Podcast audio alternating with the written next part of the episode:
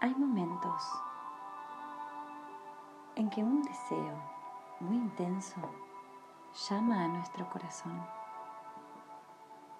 Se presenta tibio y dulce y hace que sintamos que nada malo puede pasar.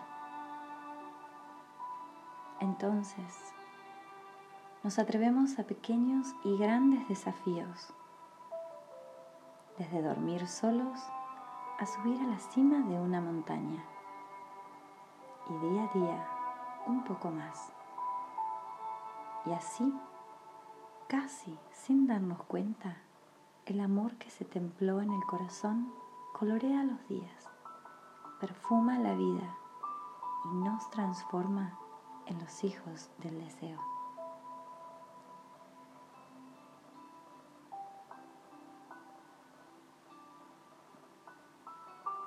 De chocolate.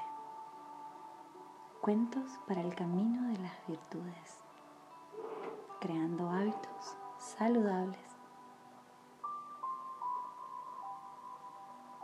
El padre, con su mirada de filo de una cuchilla, recorrió cada rincón del chiquero. Luego, inclinó la cabeza hacia adelante, entornó los ojos y apenas una leve sonrisa se filtró en la boca. Está bien, hijo. Lávate bien las manos y ve a jugar. Aina, Shamir y Yamal festejaron antes de que el sol se pierda detrás del bosque. Estaré en casa, completó Jamal, ahorrándole las palabras a su padre. La mezcla de tierra y agua que durante días se había conservado húmeda los esperaba. Aina mostró orgullosa la firmeza de las cortezas de los árboles que había conseguido para que hicieran de cucharas. Y de inmediato la respiración de Jamir se congeló. ¿Fuiste al bosque? No, no entré. Me acerqué un poco. Enseguida las encontré explicó la nena, tratando de convencer a sus amigos que por ninguna razón había desobedecido. No se puede entrar al bosque. Y ella no había entrado.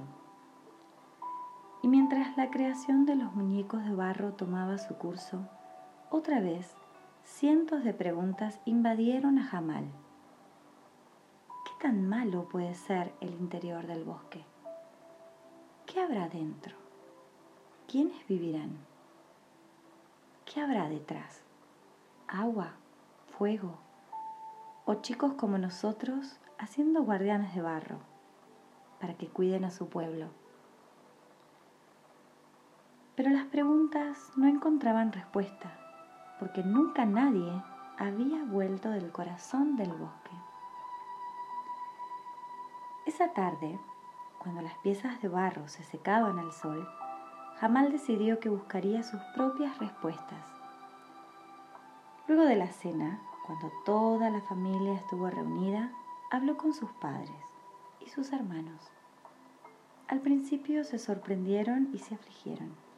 Más tarde entendieron que no se puede frenar la fuerza del espíritu, que como el agua debe fluir. Su padre apenas entornó los ojos y con una leve sonrisa le dijo, ve y aprende y hazte rico para que cuando regreses nos ayudes a salir de la pobreza. Y luego lo abrazó. En cambio su madre hurgó algo en el baúl de la sala y cuando tuvo a su hijo enfrente, mientras sacaba las telas que envolvían un guardián de barro que él mismo jamás le había regalado, le dijo, Ve tan lejos como te lleve tu corazón, Él te protegerá. Y así, con el corazón templado por el abrazo de su familia, días después el joven partió.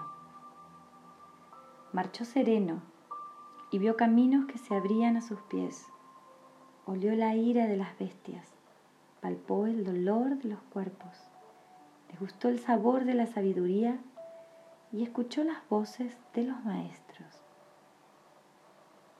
Aprendió a saltar obstáculos, a respetar y domesticar fieras, a curar enfermedades, a comer solo lo que necesitaba y a meditar. Hasta que una tarde, mientras contemplaba el momento preciso en que un gusano de seda rompía su capullo para transformarse en mariposa, se dio cuenta que era tiempo de volver a su aldea. Y así, con el corazón templado de tanto saber, regresó. Esa mañana, cuando Jamal entró a la casa, sorprendió a su madre en la cocina. Sus hermanos casi no lo reconocieron y su padre se afligió porque no había regresado con riquezas. El joven, el mismo joven que tenía el corazón templado de saber, comprendió y desplegó la fuerza de su espíritu, que como el agua fluyó. Poco tiempo después, enseñó nuevos caminos y curó los dolores de los cuerpos y a su paso transformó la pobreza en riqueza. Y fue su propia madre la primera persona en modelar aquel guardián de barro en chocolate. Y fue su propio padre la primera persona en reconocer que la mayor riqueza era el conocimiento y la experiencia vivida.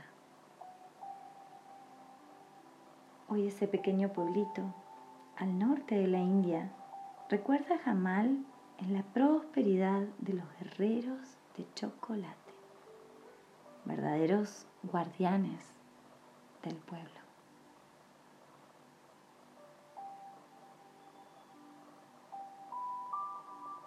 Ir en busca del propio destino, guiado y protegido por el amor. El primer gran paso. Namaste. Que tengan un hermoso